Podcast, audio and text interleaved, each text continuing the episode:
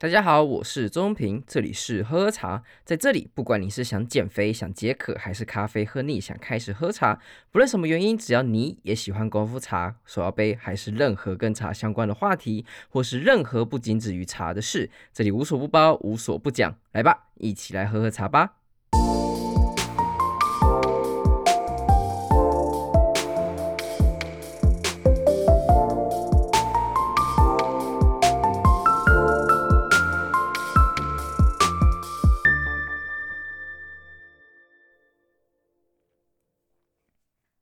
Right，这一集我们的非茶时刻，我要讲一个非常，嗯，我只能说有点带点攻击性嘛，可以这样形容吗？但是攻击的是我自己的家乡，就是台北。为什么会有这个想法呢？其实我不知道有没有听过，就是身为台北人的大家，或是你有跟你的，如果你自己不是台北人，你有跟你身边朋友说过，就是台北的小吃真的像是喷一样。我会知道这个，主要是我在大学的时候在南部读大学，所以那时候我在跟别人聊天的时候，常常一开始可能会有点天龙气啊。我觉得那那时候会被呛，我觉得也是蛮合理的。不过那时候南部的朋友或是非台北的朋友，他们就会有一种就是说你们台北人就是吃喷长大的那种思思维来跟我们讲话，我就不能理解，想说 为什么说台北人吃喷，因为。从小到大，我在台北生存，好像也没有特别这样的感受，就是可能就吃夜市啊，或者吃餐厅的时候，就是很正常的食物。但是吃喷长大，我没有办法比较。然后他就开始跟我讲说，就是为什么台北的东西是喷，甚至我知道很多在台北工作的北七青年，就是来北漂的人呐、啊，那基本上他也会对于台北的小吃是深恶痛绝，就是已经是放弃治疗的那种等级。平心而论啊，当别人批评到自己的家乡的时候，你一定是千百个不甘愿，就觉得怎么可能？台北哦，我们首都啊，怎么可能有不好吃的事情？但是当你在其他县市待的够久，或是你去越多地方的话，你真的会发现，唉，台北的小吃真的很难吃，而且。这个难吃是非常的明显的，也就是说，它的难吃程度可能是别人的大概两三倍吧，但是它的价格也是别人两三倍，就完全就是这个时候居然成正比。所以你在吃台北小吃的时候，我觉得它很像是我人在美国的时候吃台湾的料理，就是它空有其味，但是它的就是它只有表面，但它真正内里的那些层次啊，或是那些口感完全都没有。好，这样讲好像有点过分，就是因为毕竟在美国吃台湾料理是真的蛮糟糕的。但是台北吃一些小吃，我知道有些人会去抵背说什么，哎，台北也有很厉害的小吃啊，不是有登到米其林的，也有说什么，呃，很多日本人、韩国人都喜欢去吃的那些小吃店。说实在的，如果你是南部人，或是你是真的吃过南部的一些很好吃的小吃的话，你去那些店，我不觉得你会有任何经验，或者说你会觉得说，哦。我非来这边不可，但是我觉得其他县市其实都会有那些食物。台北的强项，我个人是真的觉得只剩下，不只剩下，就是觉得是在餐厅或者是高级的餐饮类。所以可能像是你想要喝很棒的调酒，你想要去吃很棒的餐厅，那台北我觉得是很值得的。但是你一般时候不会去吃那样子的餐厅，因此。如果你是想要比较好高等享受的话，我觉得台北，嗯呀，有、yeah, it's a good choice。但是如果你只是想要在那边生活的话，其实，在台北你要吃东西，倒不如还自己煮吧，反正都差不多难吃的话，哎，不一定有些煮比较好吃，对，都差不多的话，所以这是我自己的感受。那之所以会有这么有感而发的感受，其实。最主要是因为有个城市叫做基隆。我说实在，它虽然就在台北的旁边，但是其实我对基隆的印象其实是零，完全是空白的。我就知道哦，北北基，北北基，但是北北基的那个基对我来讲就是哦，我火车绝对不会过去的，就怎么样坐过站我都不会坐到基隆。是什么五堵啊、七堵啊、那八堵，那些都只是在地理课本上会出现名字，但是在基隆这件事情，我其实觉得。跟我人生基本上是没有任何的关系的，但是因为因缘际会之下，我到了基隆，而且还蛮深入的去了解。那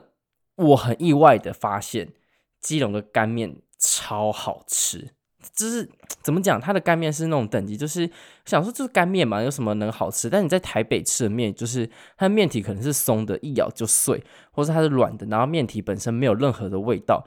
但是基隆的面很特别，就是我自己很喜欢干面，它的干面就是面本身是很 Q 弹的，然后更不要说他们会有一种很特别的调味料，就是只有基隆的干面才会有的味道。那那种在吃干面拉在一起拌在一起的时候，那个感受真的很棒，尤其是你热热吃是拌在一起的时候，那个感受真的是非常的好。那你要说就是基隆有哪些干面好吃吗？我自己觉得基隆其实蛮小一间的，他们有几间很常会有人去吃的，就叫做三角铁床，那个还蛮经典，但我觉得它没有到特别令我惊艳，反而是斜对面有另外一间的基隆的干面，我觉得它非常的好吃，基本上每次去吃呢，我都会点一直接点一个大碗，然后自己嗑掉。而且你也知道，基隆的物价又比台北便宜，就是又好吃又便宜，所以会觉得哇，天哪！我宁愿再搭个火车，花个三十分钟，就只是为了去吃那碗干面，我都觉得非常的值得。所以这是我对基隆目前的干面的印象，这真的是惊为天人。他目前没有吃过难吃的干面，都是非常的好吃。那除了干面之外，他们的粿也非常的特别，像是我那时候好像吃到有一个油粿吧，那个也是它那油葱酥是特别的香，然后那油特别的好吃。我之前在刚好在张荣发先生他的《初心》这本书，他也有提到，因为刚好张荣发先生他自己本身也是基隆人，所以他对于基隆的料理也非常的熟悉。他里面有讲到。油条加杏仁酥，哎，sorry，油条加杏仁茶，但是这个我好像没有吃到过，所以我不太确定。听说已经关了啦。那除了这个之外，还有火锅哦，那边的石头火锅有一间叫一美火锅的哦，那个也是惊为天人，我完全不知道原来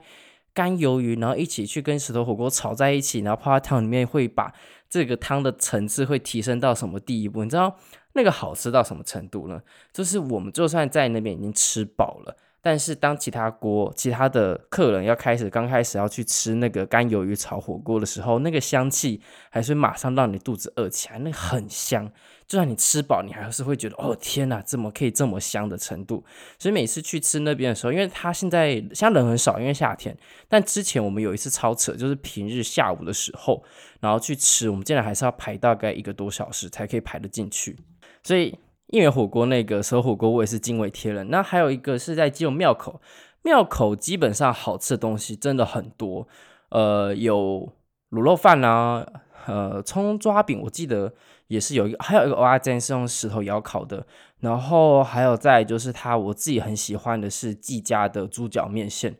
那个面线吃起来味道也是完全跟台北不一样诶，它那个面体是十分的扎实，而且整个吃起来我自己的感受觉得，哦天呐，这真的很好吃，而且它的猪脚虽然比较贵一点，两三百一碗吧，我猜我我应该不是我没记错的话，但是它那个猪脚之浓，就是它那个胶质之后，你会觉得食指大动。我觉得它那个猪脚面线是让我真的觉得印象非常深深刻的。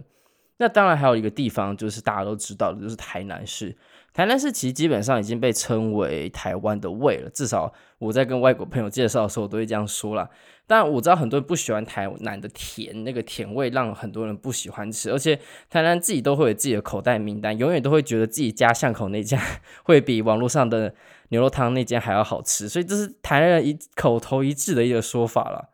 不过，要讲台南食物的话，我觉得太多专业的人了，可能在讲说它的牛肉汤啊、香肠熟肉啊、散黑米、鳝鱼面啊、咸粥啊等等等，就是太太太多了。所以我个人是觉得啦，就是只要你吃过一次台南，我不知道，我身边身边很多台北人，他们现在可能还对台南。甚至是我完全没有去过，他们可能去过东京，可能去过了纽约，可能去过世界各大城市，但是没有去过台湾南部。如果你是这样子的话，我强烈推荐你一定要去吃台南看看，你会从此对台湾的小吃改观。我觉得它又是另外一个档次了，更不要说台湾基本上它。随随便便都是千年积木，哦不，千年古迹，所以它有点像是这种感觉。是上次我感受到是在意大利的罗马，但是那个档次又更高很多，因为意大利罗马是随便都是千年以上的历史，那那个是一个不同量级的一个层次。但是台南已经算台湾最老的一个城市，所以随随便便的也都是几百年的历史的古迹。庙啊，还有它的树啊，我觉得都是非常的特别。所以你在这个城市之中，它天气是热了点，但是你合在一起，你只要去对时间的话，我觉得呃小吃街啊，吃完然后去庙下去面吃个东西都还不错。像上次我们那时候去吃药王吧，就是药王庙，他们那边有一间，旁边有一棵就是大概五层楼高的古树吧。我们想说到底附近哪里可以去吃，我们就刚好看到药王庙后面有个地方可以坐，有有一桌二椅吧。那我们就过去坐，我们想说，哎，终于有位置坐了。然后坐完才发现，哎，这个不是药王庙吗？我们这样在庙旁边吃东西，这样好吗？然后我们就想说，啊，算了，都吃都吃，然后开始喝酒喝起来，然后我们就把这边叫做药王 Bistro。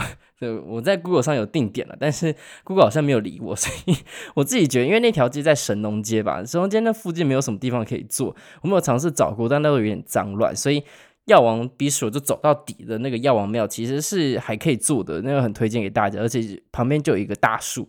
那个也是我觉得很有感觉的一个小角落。我们那时候还有发现一个很特别的现象，就是在台南这个地方的时候，呃的美容广告都特别的直接。就是你们现在看医美广告，其实都还蛮直白的。像台北啊或什么地方，基本上只要有人类的地方，就会有医美的广告。那台北的话，好像很多都是比较偏整脸啊，然后整的呃牙齿啊等等这些地方，但是。台南的广告就很直接，都是要讲隆乳 这样子的现象，而且那时候我觉得最有创意的 slogan 就是“奶奶快回家 ”，上面 slogan 就是直接放一个就是清凉的女生，然后直接贴张照片说“奶奶快回家”。我说哇靠，台南的医美广告也真的是很直接，而且我觉得他的 slogan 写的还不错，就是会马上让人记得的那种那种概念。那台南。还有一个很强的，上次我们有看到，就是在鹿耳门天后宫里面，它有一个仙女的选拔赛，那个我们也觉得好强，就是很屌，就是它那个文化冲击，会觉得哦，好酷哦，这真的是另外一个地方哎，这是在台北很少可以看到的东西，那也是诚心给推荐给大家。如果你真的还没去过台南或是基隆吃东西的，我觉得要推荐给大家。那上周我又再被 shock 一次，就是在花莲。我觉得花莲说实在的，它汉人的食物都蛮难吃的。不要说什么扁食啊，或是面食啊什么的，那些外省菜，我个人是就觉得蛮普通的。平心而论，sorry。但是我现在最惊艳的是他们的原住民料理，尤其是如果你是做一点好一点的饭店的话，其实他们都会刻意的去使用原住民的一些菜色，然后入味。然后成为他们就是菜色之中的一个特色料理，我个人是觉得是一个蛮成功的。当然，你不要说什么竹筒饭，就是那些就是团客会去吃的东西啊。我自己觉得他们现在已经是到下一个档次了，像是上次我们吃到一个叫做马告味增山猪肉，我就哇靠，惊为天人的好吃，尤其是马告，它实际算是有一种像是。呃，阿美族他们的辣椒，呃，不是辣椒，胡椒的那种概念，但味道完全不太一样。但是它的味道，它其实的作用其实跟胡椒是有点像的。然后马告味增山猪肉整个合在一起之后就，就哇，很搭，特别好吃。还有所谓的那个剁椒鬼头刀，那个也非常好吃，我觉得也很推荐。还有那个飞鱼卵香肠，我觉得哇，God damn，都是非常好吃的东西，推荐给大家。我觉得如果你去花莲，你也不要想去尝试说什么吃汉人的食物。花莲是说实在，我上去吃，你觉得好吃的，我也觉得好吃的东西呢，像是什么扁食啊，什么那个啊，那个那个啊，我都觉得还好了。就是我觉得没什么好去试的啦。大概就像这样子，如果有机会去吃吃，就是比较在地那些原住民的料理，我觉得差很多。那最后，因为刚好那时候也去次去独木舟，我们去清水断崖独木舟，然后就有聊到，因为刚好我们的那个教练他对于海洋文化，他本身就海大毕业的，所以对于海洋文化其实也相当的熟稔。他也很常去山上打猎啊，他也很常去潜水、溯溪等等等的这些活动。